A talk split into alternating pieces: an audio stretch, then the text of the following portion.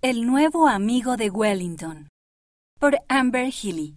Revistas de la Iglesia. Basado en una historia real. Todos son iguales ante Dios.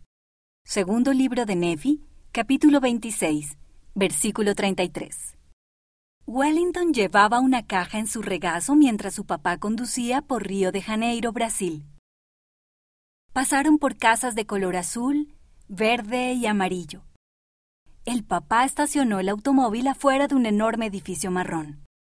Wellington se bajó y tomó otras cajas más que estaban llenas de jabón, pañuelos desechables y otros artículos. Él y su papá iban a visitar un asilo de ancianos para darles provisiones a las personas que vivían ahí. Al principio, Wellington estaba emocionado, pero ahora se sentía un poco nervioso. ¿Cómo serían las personas de ese lugar? ¿Tendrían mal genio? ¿Qué les diría él? Wellington entró en el edificio detrás de su papá. Había muchas personas en el asilo. Algunas caminaban con andador, otras jugaban ajedrez sentadas en sillas de ruedas y otras simplemente estaban sentadas solas. Wellington tiró del brazo del papá. Papá, no sé qué hacer. Aquí todos son mucho mayores que yo. ¿Qué les digo? El papá sonrió y se arrodilló junto a Wellington. Sé que aquí las personas son mayores y que tal vez su apariencia sea un poco distinta, pero todos son hijos de Dios, igual que tú. Quizá ellos tienen relatos interesantes que contar. Wellington pensó en eso. A él le gustaba hacerse amigo de otros niños en la escuela y en la primaria. Tal vez aquí también podía hacer amigos. Mientras el papá repartía las cajas, Wellington anduvo por la sala hablando con las personas que estaban sentadas ahí.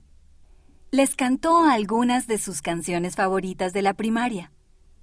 Al poco rato, muchas de las personas reían y cantaban juntas. Fue muy divertido. Wellington miró a su alrededor. Vio a una señora que estaba sentada sola en un sofá. Tenía el cabello canoso y la piel arrugada. Se acercó a ella y se sentó en el sofá. Hola, me llamo Wellington. ¿Y usted? Ella lo miró y sonrió. Me llamo Mariana. Wellington estaba nervioso, así que preguntó lo primero que se le ocurrió. ¿Cuál es su comida favorita? Ella pensó por unos instantes. Siempre me ha encantado el pan de queso. También es mi favorito, contestó Wellington. A él le encantaban los panecillos con sabor a queso. Comenzaron a hablar de sus canciones, deportes y recuerdos preferidos. Mariana le contó de las cosas divertidas que hacía cuando era niña. Gracias por venir a visitarnos. Yo no tengo familiares que vengan a verme y puede ser difícil hacer nuevas amistades. A Mariana se le puso triste la mirada. A veces me siento totalmente sola.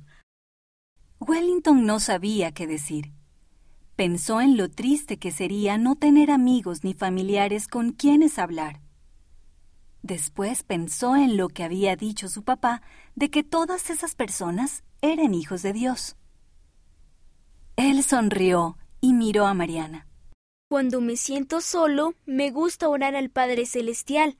Él me ayuda a sentirme mejor. Sé que nunca estoy solo porque siempre puedo hablar con Él. Tal vez usted también podría intentarlo. Mariana sonrió y abrazó a Wellington. Gracias, me parece una gran idea. Poco después, el papá se acercó a Wellington y le dio una palmadita en el brazo. Ya nos tenemos que ir. ¿Ya? preguntó Wellington. El papá se rió. no te preocupes, podemos regresar la próxima semana. Eso puso feliz a Wellington. Se levantó del sofá de un salto. Nos vemos la próxima vez, le dijo a Mariana. Sonrió y agitó la mano para despedirse de su nueva amiga. Tenía muchos deseos de regresar. Esta historia ocurrió en Río de Janeiro, Brasil. La autora vive en Utah, Estados Unidos.